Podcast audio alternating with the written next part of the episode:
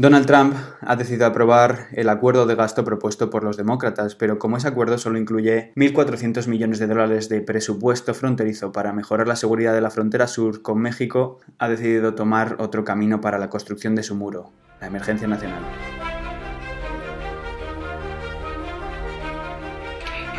Donald Trump is coming through on a threat to declare a national emergency in order to build the wall along with the border with Mexico. So I'm going to be signing a national emergency. This is nothing new. Presidents have declared national he emergency. did declare a national emergency. Uh, it was sort of a. There's no emergency. Everybody knows that, and it's all about politics. En 1976 el Congreso aprobó la Ley de Emergencias Nacionales que le permite al presidente declarar una emergencia nacional cuando lo considere apropiado. En el pasado, el presidente Bill Clinton declaró una emergencia nacional en 17 ocasiones, George Bush lo hizo en 12 y Barack Obama en 13. I've declared a state of emergency in Alabama so that we can make all necessary resources available to that state.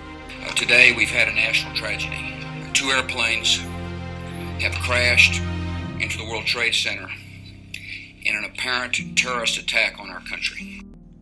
La gran mayoría de estas emergencias han sido por razones de tipo económicas, sobre todo contra actores extranjeros, pero algunos de ellos no han sido declaradas por cuestiones económicas. Barack Obama, por ejemplo, la declaró durante la epidemia de gripe porcina en 2009 para activar planes de desastre y establecer el tratamiento adecuado de los pacientes, mientras que Bush declaró la emergencia nacional después de los ataques terroristas del 11 de septiembre de 2001.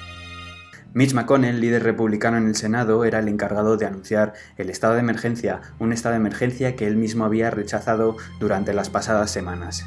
Declarando una emergencia nacional, Trump podrá utilizar el dinero de otros departamentos y otras áreas de gobierno para financiar la construcción de su muro o de su valla, porque ya no se sabe muy bien cómo ni de qué va a estar hecho ese muro.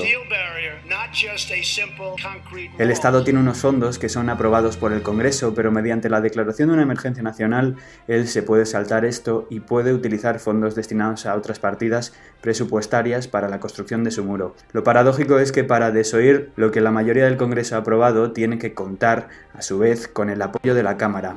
La presidenta de la Cámara, la demócrata Nancy Pelosi, ya ha anunciado una resolución para finalizar con la emergencia nacional. Pero el problema es que mientras el Congreso se opone a la decisión del presidente, el Senado no lo hará. La mayoría en esa Cámara pertenece a los republicanos. Y por tanto, el rumbo que parece que puede tomar esta situación es la de los tribunales. Una batalla legal que de llegar complicaría a Donald Trump la presidencia, ya que, como él mismo reconoció ante los periodistas tras el anuncio, no tenía necesidad de llegar a esta situación. Simplemente lo hace porque lo único que quiere es construir ese muro más rápido.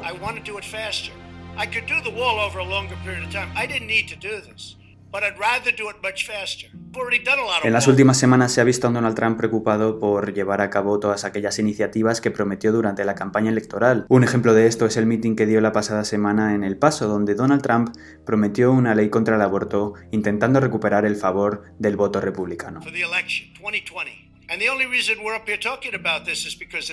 Las elecciones de 2020 están ya a la vuelta de la esquina y parece que Trump está preparando su intento de reelección.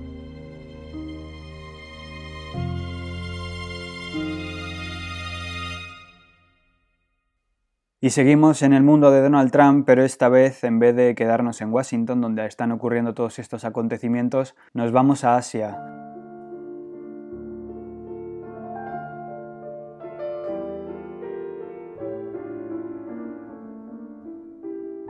Chairman Kim and I will meet again on February 27th and 28th in Vietnam.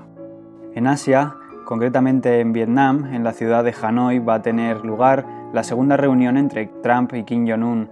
Recordemos que estos el pasado año tuvieron un primer encuentro en Singapur, una primera cumbre de la que no se sabe muy bien cuáles fueron los acuerdos alcanzados. Pablo M. Es corresponsal de ABC en Asia, acudió a esa cumbre en Singapur y también va a cubrir la que se celebra en Vietnam. Buenos días Pablo, muchas gracias por estar hoy con nosotros. Muchas gracias. ¿Por qué se ha elegido Vietnam para la celebración de esta cumbre entre Trump y Kim Jong-un? Bueno, yo creo que la elección de Vietnam es eh, bastante simbólica porque creo que a Corea del Norte se le intenta demostrar o se intenta poner Vietnam como un ejemplo, un espejo en el que mirarse en caso de que se abriera. Vietnam, como todos sabemos, es un país que libró una guerra encarnizada con Estados Unidos, es un país que sigue siendo comunista, pero que también se ha abierto al, al capitalismo con, con, un proceso de, de, apertura que ha sido similar al que, al que tuvo China también y que le ha proporcionado un crecimiento económico muy rápido y que ha cambiado bastante el país. Pero sigue estando controlado por un régimen comunista donde hay un control de los disidentes y también un control de la información. Por lo tanto, es el, el camino que podría seguir Corea del Norte en caso de que se abriera. También es un país amigo de Corea del Norte, por lo tanto a Kim Jong-un no, le va, no le va a suponer ninguna amenaza viajar allí. Eh, hay que tener en cuenta que el régimen comunista de, de Pyongyang es un régimen paranoico porque se considera que está constantemente amenazado y sus líderes, tanto Kim Jong-un como su padre Kim Jong-il, que apenas salía del país, siempre lo hacía de forma secreta y en este tren blindado para evitar que hubiera un atentado contra el avión o porque tenía miedo a volar, como también se dice, pues siempre, siempre cuida mucho la seguridad de su líder.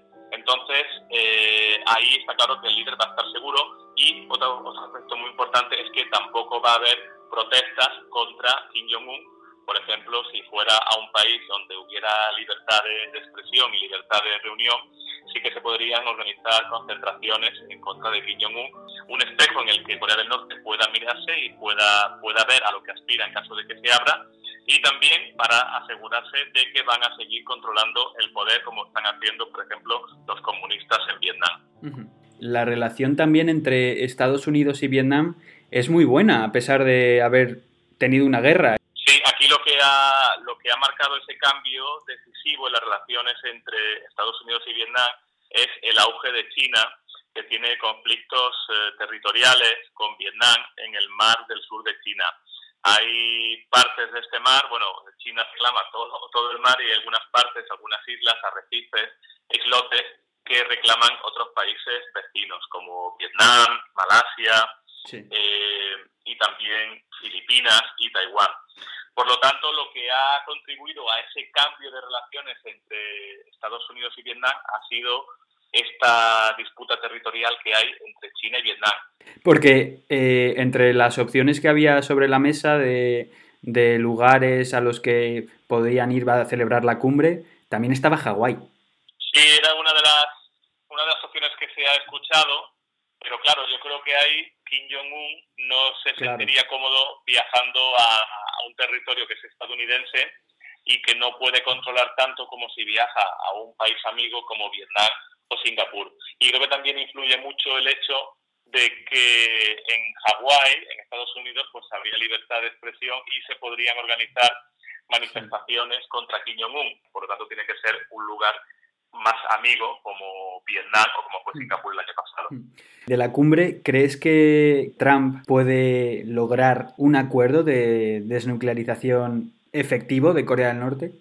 Pues este es el eterno, la, la pregunta del millón de dólares que claro. llevamos haciendo desde hace ya 20 años, porque Corea del Norte se dio cuenta de que lo único que podía mantener su régimen era tener armas nucleares y primero con Clinton y luego con Bush y con Obama la verdad es que no estuvo el proceso totalmente detenido y ahora con Trump se ha vuelto a abrir este proceso para denunciar sus armas nucleares. Poco a poco Corea del Norte lo que, lo que ha hecho ha sido ir ganando tiempo hasta desarrollar unas supuestas bombas atómicas o artefactos nucleares y, en teoría, eh, capacidad para miniaturizarlos y, y, colocarlos en unas cabezas nucleares en unos misiles de alcance intercontinental.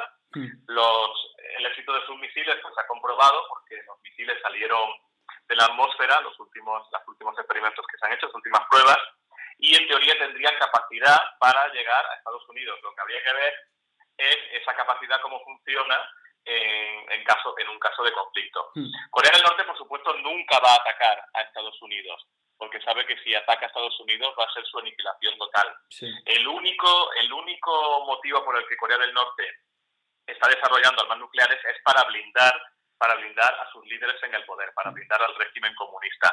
Por eso lo que está pidiendo Corea del Norte es garantías de seguridad, renunciar a su arsenal nuclear a cambio de que Estados Unidos se comprometa a que no va a haber un cambio de régimen, pero también es muy importante saber que en, este, en Corea del Norte el capitalismo se va abriendo paso, porque según he podido comprobar yo en los viajes que he hecho, en los tres viajes que he hecho desde el año 2000, 2007 y sobre todo también en la frontera con China está entrando bastantes mercancías, están entrando por China y sí que está floreciendo una economía de libre mercado que el régimen tolera porque eso hace que el país vaya mejorando y que la gente tenga mejores condiciones de vida. Por lo tanto, creo que se dan las condiciones adecuadas para que realmente sí que haya un acuerdo entre Estados Unidos y, y Corea del Norte. La cuestión es saber hasta qué punto está dispuesto el régimen de Kim Jong-un de ceder o de entregar sus armas nucleares y si luego pues Estados Unidos va a respetar también este acuerdo y no va a propiciar un cambio de régimen para que haya un país eh, democrático fuera del norte. Eh, ¿Van a hablar en Hanoi de algo más aparte de, armas? Aquí la clave es eh, que lo que Estados lo que pide Corea del Norte es que ha hecho varias concesiones ya porque voló su silo nuclear donde efectuaba sus pruebas atómicas también ha cerrado algunos otros lugares donde hacían ensayos, eh, ensayos de misiles, la rampa de, la, rampa de lanzamiento. Y lo que pide Corea del Norte es que, a cambio de haber, de haber hecho esto, y, las, y también eh, la, desmilitarización, la, desmilitarización, que está llevando a cabo, por ejemplo, en la frontera del paralelo 38 con Corea del Sur, donde se han, se han eliminado pues, algunos puestos fronterizos, aunque por supuesto sigue siendo una de las zonas más militarizadas del planeta. Pero como Corea del Norte considera que ha hecho unos pasos, está dando unos pasos hacia la distensión, lo que quiere ahora es que Estados Unidos le levante las sanciones que pesan sobre su economía, que pueden afectarle porque en los últimos años ha habido una ligera mejora de la economía, que en un régimen tan inmovilista cualquier pequeño cambio se nota mucho y la situación, por lo que yo he visto en mis viajes, ha mejorado bastante, sobre todo en la capital, en Pyongyang. Entonces ahora aquí lo que debería salir es un compromiso por, parte de, de, Estados Unidos de levantar algunas sanciones para que Corea del Norte siga adelante con su proceso. Lo que pasa es que Estados Unidos le está exigiendo a Kim Jong-un la entrega de un inventario de su arsenal nuclear. Y ahí está la discusión, que por supuesto pues eh, Corea del Norte no quiere entregar este inventario, este, este inventario completo de sus armas nucleares, de su arsenal. Y además, con las imágenes eh, por vía satélite, en los últimos meses se, están descubriendo bastantes bases secretas que tiene Kim Jong-un. Ese es uno de los, de los aspectos clave. Luego también está algo que parece más sencillo, que sería la firma de un tratado de paz final entre Estados Unidos y Corea del Norte, porque la guerra que libraron entre el 50 y el 53 solamente acabó con un armisticio, no con un tratado de paz, y es una de las últimas heridas que queda abierta de la Guerra Fría y haría falta que se firmara un tratado de paz. Pero ese tratado de paz tiene que firmarlo también China. Por lo tanto, su, su participación en este proceso, la participación de China, es muy importante. Te quería preguntar justo acerca de la postura de China respecto a la situación en Corea del Norte y cuál es la relación entre ambos países. Bueno, siempre pensamos que China tiene bastante influencia sobre Corea del Norte porque es su principal valedor internacional en el sentido de que puede ayudar a la mediación. Pero luego la, lo que haga Corea del Norte, según cuentan o según creen los, los expertos que mejor conocen Corea del Norte, según me han contado a mí, pues algunos desertores de alto rango, por ejemplo Tai Yong-ho, que fue el diplomático que escapó de la embajada de Corea del Norte en Londres, él me contaba que, realmente la influencia de China sobre Corea del Norte es, es, ninguna, es cero, porque el régimen finalmente ha sido muy habilidoso durante toda su historia, eh, remontándonos a los tiempos del, del abuelo de Kim Jong-un, de Kim Il-sung, para jugar con estas alianzas de poder entre la Unión Soviética y China y obtener siempre lo mejor de cada parte, pero sin llegar a comprometerse realmente con ninguno. Y es lo que está haciendo también ahora.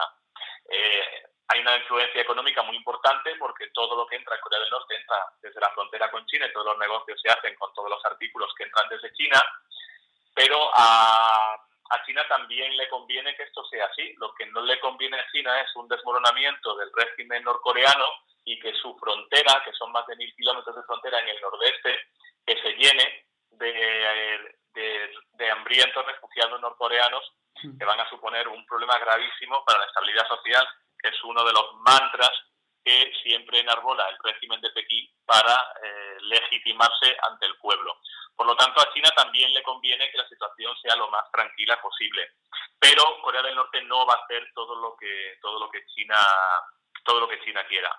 De hecho, se sospecha que una de las una de las razones por las que Kim Jong-un ejecutó a su tío eh, fue porque estaba en contacto con China y posiblemente China estuviera urdiendo con él un complot para derribarlo y luego pues, pues poner a, su tío en el poder y hacer un proceso de apertura económica a la China. Esta es una de las razones que se piensan que pueda haber detrás de la ejecución del tío de Kim Jong-un. Por lo tanto, la relación es siempre compleja, pero por supuesto China va a apoyar que se normalice la situación y que sea lo más tranquila posible y por eso está apoyando a Kim Jong-un para que siga dialogando con, Trump. Trump pensaba que China podía realmente hacer bastante y podía mediar. Eh, finalmente, no se sabe qué grado de influencia ha tenido en este, en este proceso, pero creo que su papel ahora, aunque sigue siendo importante, está debilitado porque su, su papel mediador precisamente por la guerra comercial que está enfrentando a Estados Unidos y China. Era uno de los motivos por los cuales Trump había detenido esta guerra comercial o la había, había retrasado el, el, el, empezar esta, esta guerra comercial con, con China. Estaba esperando a que la mediación con Corea del Norte fuera, fuera efectiva y si era efectiva no tenía que poner en marcha la guerra comercial que finalmente ha puesto. Ahora China y Estados Unidos porque están en medio de una guerra comercial y aunque la influencia del régimen de Pekín pues puede ser importante sobre, sobre Kim Jong-un, no va a ser tan decisiva como se piensa, como piensa, de mm. como piensa mucha gente. ¿Crees que esta nueva reunión puede quedar también en un apretón de manos y unas cuantas fotos o esperas algo más? Yo creo que aquí sí que sí que va, bueno, soy optimista o quiero ser optimista y creo que sí que debería haber un, algún compromiso. No sé exactamente si va a estar relacionado con las armas nucleares o con respecto a la firma de un tratado de paz, que parece más, que parece más fácil que, las armas nucleares.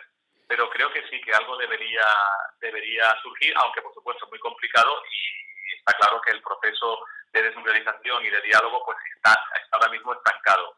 Y este, esta segunda cumbre debería debería ayudar a desatascar este proceso y que siga habiendo más reuniones en el futuro y más acuerdos. También corremos el riesgo de que pase, como lleva ocurriendo desde hace 20 años, que al final todo sean maniobras de Corea del Norte para ganar más tiempo y finalmente no comprometerse a nada y seguir perpetuándose en el poder el régimen de los King. Muchas gracias, Pablo.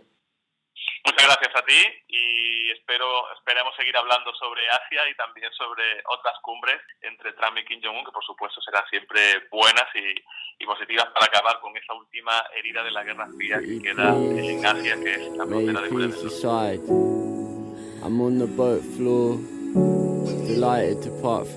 Pablo Medíez es corresponsal de ABC en Asia y autor del libro Fukushima Mon Amour.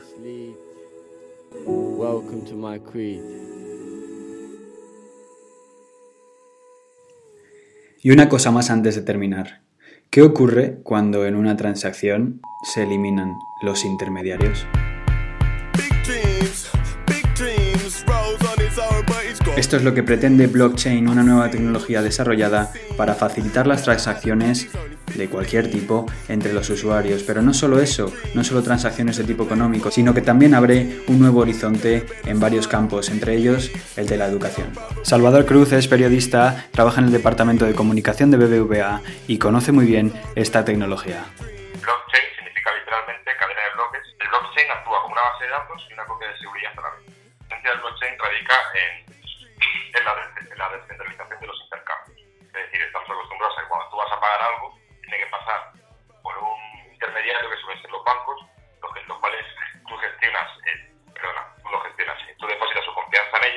ellos, ¿no?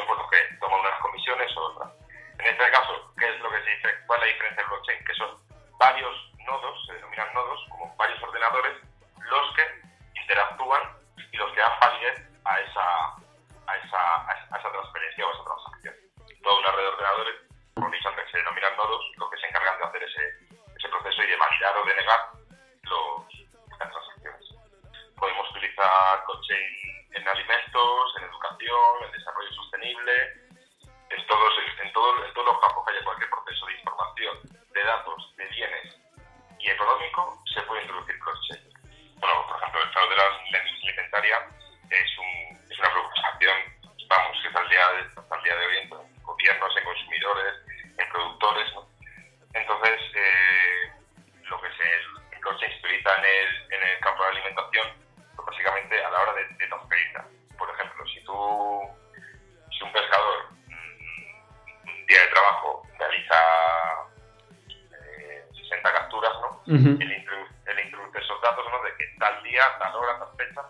está X, X merluzas, por ejemplo. ¿no? Entonces, eso a la hora de llegar al, al consumidor ¿no? se ve reflejado en que no, no, puede haber, no puede haber engaño. Es decir, no pueden venderte, eh, decir, este pescado se ha pescado ayer. No, porque el blockchain, la misma red, echaría para atrás que ese dato es falso y que está introduciendo un dato que no concuerda con la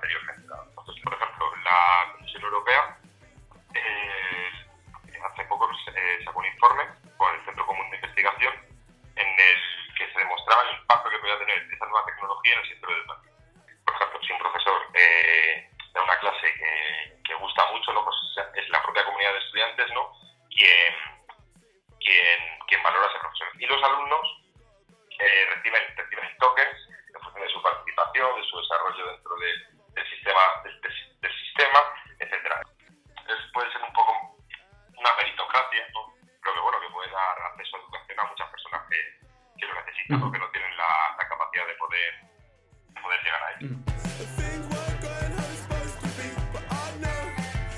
Esto ha sido todo por esta semana en el teléfono rojo. Les saluda Ignacio Fernández y nos vemos en un par de días. Muchas gracias.